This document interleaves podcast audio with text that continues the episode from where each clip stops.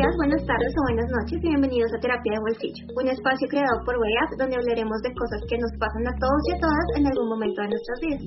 Y es que quien no se ha sentido triste o ha pensado que tiene depresión, ansiedad, ha tenido problemas de pareja, ha tenido preguntas sobre su sexualidad, incluso sobre duelos o su autoestima. Estas son preguntas que todos nos hacemos y es algo sobre lo que nosotros queremos hablar para informarnos y saber cómo manejarlo. Somos Laura, Andrés y Lady, tres psicólogos que hablan desde su experiencia y que quieren brindarte herramientas útiles para transformar tu vida. Buenos días, buenas tardes o buenas noches desde donde quiera que nos estén escuchando nuevamente aquí reunidos hablando de temas de salud mental para darle prioridad y poder llegar a la mayor cantidad de personas. El día de hoy vamos a hablar de temas candentes, de temas que generan mucha polémica, de temas que tienen opiniones diferentes.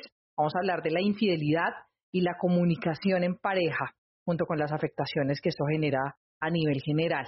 Para eso y como siempre reunida con mi maravilloso equipo de trabajo, Lady y Andrés, ¿cómo se encuentran el día de hoy? Hola Lau, muy muy muy bien, muy contentos nuevamente de estar en este espacio hablando de salud mental, en este caso de temas de pareja que, wow, creo que todos los capítulos lo digo, pero a todos nos toca. Entonces, bueno, muy expectante de cómo va a estar este capítulo. Es cierto, qué tristeza que no sean infieles y seamos infieles. No mentiras, ahora sí, Ladycita. ¿Cómo estás? Estoy muy bien y me encanta la dinámica de los últimos capítulos, entonces creo que a través de las historias las personas aprenden mucho, aprendemos mucho incluso nosotros.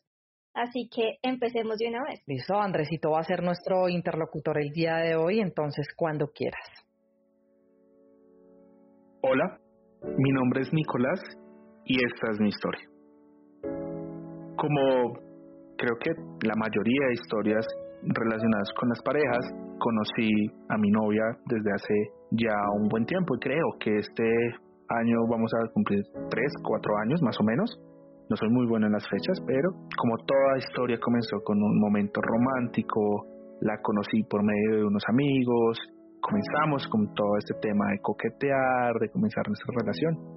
Maravilloso todo, como creo que la mayoría de relaciones, ¿no? No venía de ningún pero, como dicen las mieles del amor, durante dos años fueron maravillosas. Durante todo este tiempo conocimos a nuestras familias, nuestros amigos, todo estaba funcionando muy bien realmente me sentía y me siento muy cómodo porque les quiero contar algo que sucedió, pero realmente durante los dos primeros años yo creo que ninguno podía tener ningún tipo de problema con el otro. Realmente nos entendíamos muy bien, éramos muy detallistas, éramos muy entregados a la relación. Somos realmente, pero no necesariamente a partir del mes número 24 comenzaron a cambiar las cosas, pero sí a partir de más o menos los dos años comenzamos a bajarle un poquito a esa, no sé si llamarlo intensidad o forma en la que expresábamos nuestro amor, pero fue disminuyendo todo. Ya las relaciones eh, sexuales eran mucho menores, la comunicación comenzó a volverse un poco más compleja, teníamos ya discusiones. Me doy el gusto de decir que durante dos años no habíamos peleado de ninguna forma. Realmente creo que éramos la pareja ideal de todas las personas que nos conocían, pero fue cambiando y comenzamos a tener nuestra primera discusión. Yo sé que eso todos y en todas las parejas ocurriendo. Yo pensaba que nuestra relación era diferente y que eso no iba a pasar, pero comenzaron las discusiones. Comenzamos a tener diferencias, comenzamos a tener por esto espacios en los que creo o creemos que era mejor estar un poco con nosotros mismos o separados el uno al otro, cosa que no pasaba antes de los dos años porque estábamos realmente el uno al lado del otro todo el tiempo. Estas discusiones iban aumentando en tono, ya posterior a esto creo que estábamos de mal genio todo el tiempo. Realmente hablar acerca de si desayunábamos, almorzábamos o cenábamos era un problema real. No hablábamos absolutamente nada. Comenzamos a ver que era diferente, de que el enamoramiento tal vez ya había pasado. Claramente en ese momento no lo veía así. Claramente en ese momento solamente sentía ya disgusto y no me sentía tan enamorado, claramente porque todo había cambiado. Y comenzamos a tener ciertos momentos y espacios en los que estábamos solos, a diferencia de cuando era menos de dos años más o menos, comenzábamos a tener espacios con diferentes personas porque ya peleábamos mucho y bueno, pues básicamente eso comenzó a hacer algunos de los problemas que teníamos en la relación cómo la comunicación se vuelve tan importante dentro de las relaciones y se siente el malestar o se sienten las consecuencias cuando empieza la pareja a dejar de comunicarse. Esto es importante tenerlo en cuenta porque lo que nombra Nicolás en su historia es precisamente cómo la comunicación, que es tan fundamental, empieza a generar un caos, fallos, rupturas y separación por parte de la pareja. Me parecía muy importante hacer esta puntualización en este tema tan esencial que es la comunicación de pareja. Ya después de estos problemas y de compartir con la gente, comenzaba a ver que, que mi pareja me cargaba de ciertas formas que no me hacían sentir bien. Y comenzaba a conocer a otras personas que sí lo hacían. Quiero recalcar en este punto que yo aún sigo amando a mi pareja. Creo que es lo más grande que yo tengo en mi vida pero las discusiones comenzaron a hacer que justamente hiciéramos eso, conociéramos a más personas, nos distanciáramos, no habláramos, y si hablábamos teníamos problemas por las cosas más sencillas realmente. Si eh, le preguntaba cómo estabas, me preguntaba pero por qué le preguntaba eso, y bueno, comenzamos a tener un montón de problemas, y eso dio cabida que llegara otra persona, una persona que comenzó a... Mm, darme tiempo a hablar, sencillamente era no peleando. Esa era lo que yo quería en la comunicación, que se pudiera hablar. Pero en este punto quiero recalcar nuevamente, no he dejado de amar nunca a mi pareja, pero en ese momento comencé a sentir una atracción muy grande por esta persona. Y básicamente por estos puntos que les acabo de mencionar de la comunicación. Y bueno, en este proceso nos encontramos, realmente comencé a pasar tiempo muy especial con la otra persona sin llevarlo a ningún punto, pero se dio el momento en el que compartimos de manera solitaria, es decir, estamos los dos solos únicamente y pues nada, todo empezó con un beso, creo que sentimos la química y después de eso nos dejamos llevar y en este punto pues cometimos algo y a lo que yo en este momento me arrepiento completamente y es que le fui infiel a mi pareja. Punto nos podemos dar cuenta que la falta de comunicación puede tener consecuencias graves y a largo plazo como la infidelidad, pero también el hecho de que ya eran un poquito más sensibles al comunicarse, entonces la comunicación siempre se daba hacia el lado negativo y siempre habían discusiones por el tema, o que siempre habían interrupciones precisamente por lo mismo, eran cualquier comentario era un enfado, todo era una crítica negativa y se pasaban de comentarios positivos como el hecho de cómo estás hoy o cómo te ha ido hoy a faltar un poco el respeto, que es lo que inicia en esta infidelidad que nos está contando Nicolás. Quiero contarles que en este punto no se lo he contado a mi pareja. Es el motivo por el cual yo decidí tomar terapia. No sé cómo contárselo, no sé si contárselo, pero es algo de lo que me arrepiento realmente. En ese momento me dejé llevar por lo que sentía, pero cuando ocurrió entendí que realmente no era amor lo que yo sentía por esa persona que conocí. Por quien realmente estaba enamorado era de mi pareja y me siento realmente confundido derrotado, dolido conmigo mismo por haber cometido esa infidelidad y bueno, no es algo que haya en este momento dado una resolución. Por eso estoy en terapia y espero que el proceso me ayude a tomar una determinación. Pero algo de lo que únicamente sé es que me siento profundamente arrepentido, que sigo amando con todo lo que yo soy a mi pareja. Bueno, fuerte, bastante fuerte la historia de Nicolás. Esto me hace pensar en la cantidad de consultantes que he atendido con este tipo de problemática, siendo la persona que es infiel como la persona a la que le fueron infiel. A los que les mando un saludo gigante los abrazo desde acá porque sé lo difícil que es vivir una situación así. Andresito, ¿cómo te sentiste interpretando a este muchacho? yo entro en escena completamente, me imagino todas las situaciones. Es algo en lo que personalmente también vi en consulta profesional y sé las afectaciones que tiene. Y sigo conociendo, claramente también fuera de nuestro contexto profesional, de manera personal, cuántos amigos y amigas lo han sido. Y bueno, eso es un tema bastante, bastante complejo, sobre todo por cómo le quise dar la interpretación un poco al personaje. Hay personas que se sienten arrepentidas y hay otras que no, ¿cierto? Pero me parece que es algo que la culpa normalmente está en ese tipo de acciones que no son consensuadas, porque la infidelidad pues habla de eso, cuando no es algo consensuado, pero ya vamos a hablar de la definición, pero siento que la culpa normalmente está en mayor o en menor medida en cada persona que es infiel con su pareja. Totalmente. Ladycita, ¿tú qué opinas de toda la historia que escuchaste? Para mí fue fuerte, o sea, como que me metí mucho en el personaje, escuché mucho la historia, pero más allá de que sea fuerte, me puse a pensar que realmente la falta de comunicación, el hecho de querer experimentar algo nuevo que no tienes tal vez en tu entorno, hace que muchas veces lleguemos a consecuencias que por más de que no las queramos, llegan y simplemente las situaciones se dan.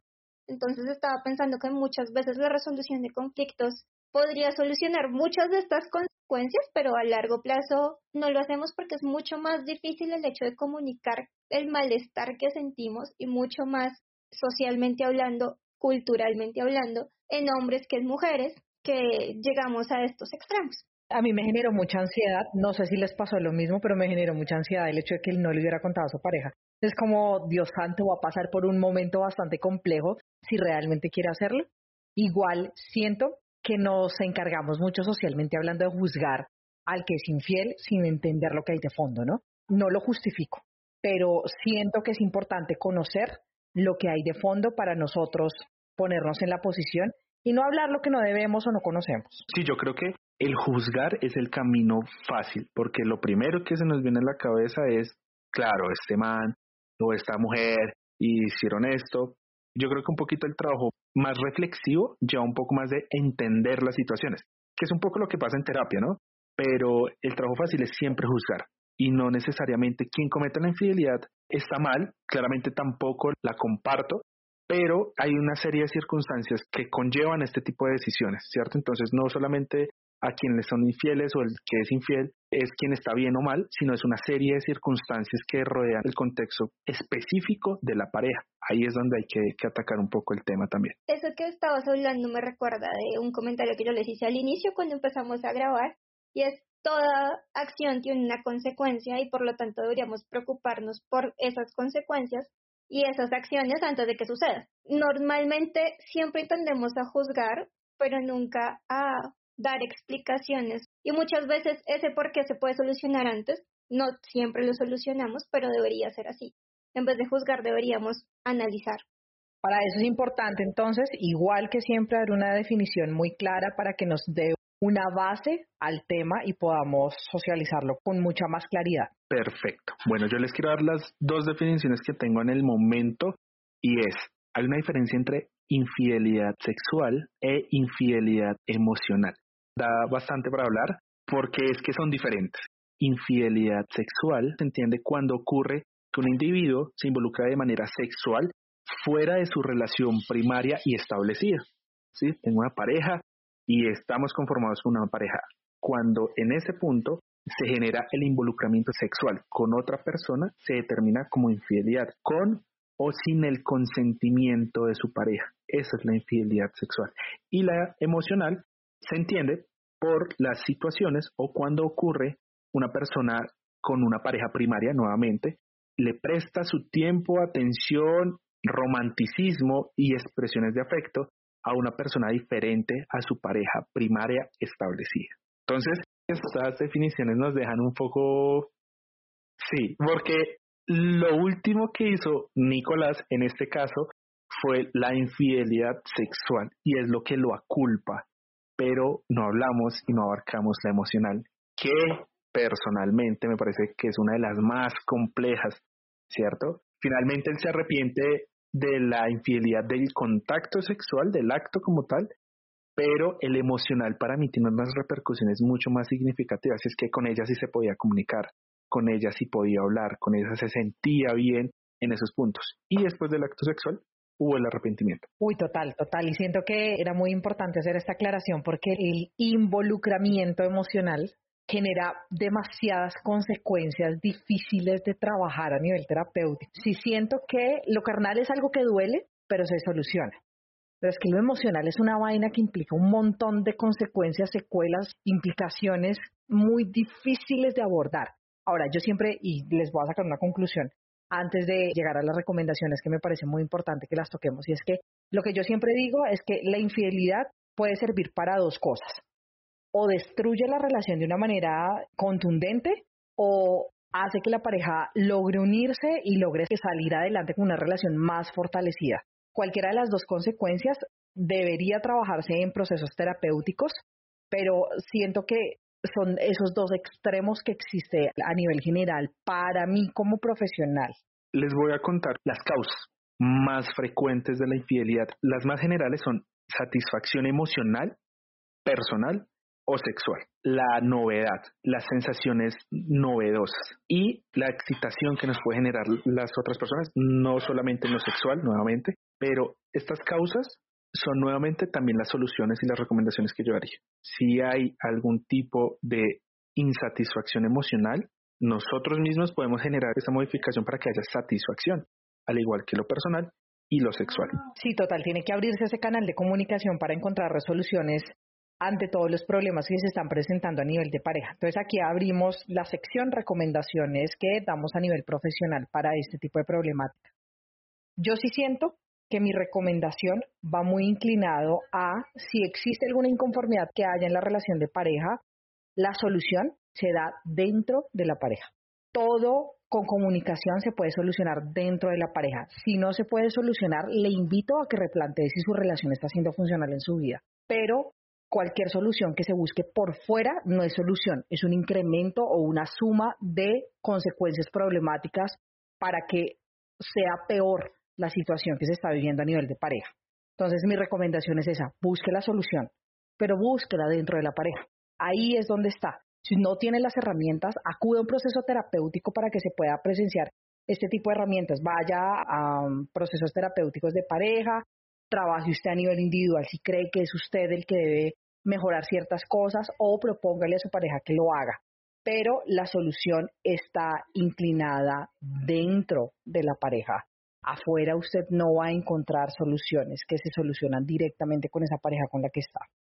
Mi recomendación para tomar un poco la palabra es, todas las relaciones interpersonales requieren un esfuerzo y requieren una atención por nuestra parte, como individuos pero las relaciones afectivas, emocionales y sexuales, sobre todo con una pareja primaria, en este caso, que es nuestra pareja, requieren un esfuerzo también un poco mayor.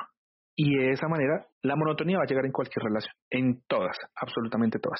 Pero depende de nosotros que esas sensaciones, esa excitación, esas sensaciones vibrantes, frescas, novedosas, ocurran o no. Entonces depende mucho de nosotros como individuos. Claramente puede haber algo consensuado y que lo dialoguemos, pero de manera fundamental nosotros como individuos podemos proponer y que la rutina y la monotonía disminuyan su impacto negativo en una pareja.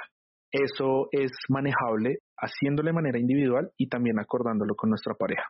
Y yo creo que si hay conflictos, lo más importante es la comunicación asertiva, realmente el ponerse en el lugar de otra persona, buscar el momento y el lugar adecuado para poder hablar, llegar a acuerdos, el intentar no usar palabras como es que tú siempre o es que tú nunca haces, sino intentar llegar a una mejor comunicación puede hacer que todo mejore. Quiero darles las red flags que en terapia más escucho y es si ustedes ven, sienten cambios sexuales, emocionales, de relación con su pareja, de comunicación, son red flags de que podrían mejorar su comunicación para evitar este tipo de situaciones. Palabras y frases como las que decía Lady o, ay, entonces yo no vuelvo nunca a, o yo no voy a volver a. Este tipo de frases para mí son red flags en una relación que pueden estar llevando o ser causa de infidelidad. Y nuevamente acá, la infidelidad involucra a toda la pareja. Totalmente de acuerdo. Yo también quiero hacer un comentario antes de cerrar este capítulo que son tantos temas maravillosos que quisiéramos hablar. Pero quiero decir algo muy puntual que siempre he puesto en práctica. tanto a nivel personal y recomendación a nivel profesional. La rutina no es mala. Dejemos de estar satanizando el hecho de que nosotros tengamos una rutina con una persona. La monotonía hace parte de la vida. Nos brinda estabilidad, nos brinda un campo seguro, nos brinda comodidad y el hecho de estar buscando diversión extrema vaya a buscar la mundo aventura. No mentiras, me parece muy importante que tengamos en cuenta que no es malo el hecho de estar estabilizados en una relación.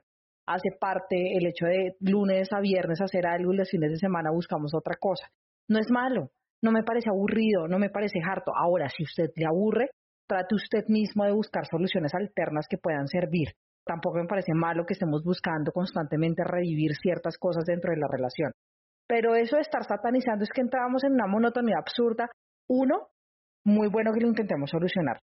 Dos, muy bueno que intentemos ver que la rutina también tiene su lado bonito y tiene su lado agradable. Y tres, asista a terapia.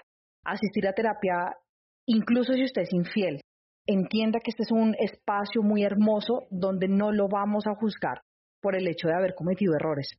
Todos en la vida cometemos errores.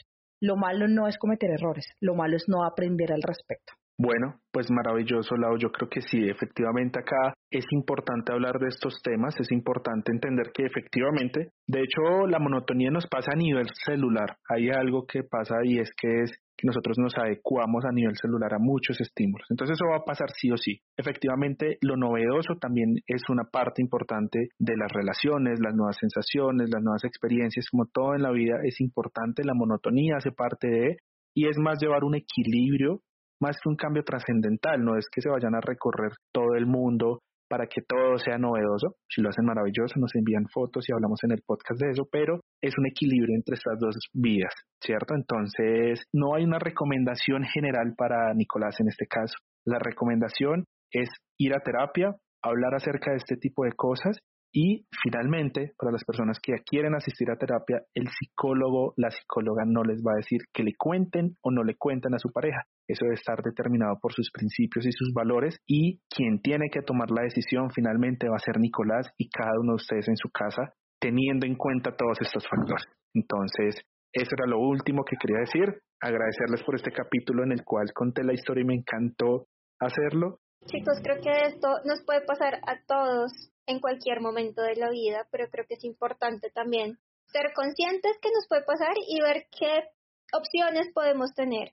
Aquí les dimos algunas recomendaciones que pueden ser muy ambivalentes porque les puede funcionar a unos y a otros no, pero cada persona es un mundo diferente, así que el asistir a terapia siempre será una opción y de las primeras opciones para nosotros. Cuídense mucho y nos vemos en el próximo capítulo. Así es, nos veremos en el siguiente capítulo para seguir hablando de temas de salud mental. Recuerden que nos pueden encontrar en Instagram como huella.colombia o en nuestra página web www.huella.com.co compartan estos temas maravillosos y nos seguiremos entonces escuchando más adelante. Chicos, muchas gracias, nos vemos. Gracias, nos escuchamos en el próximo capítulo.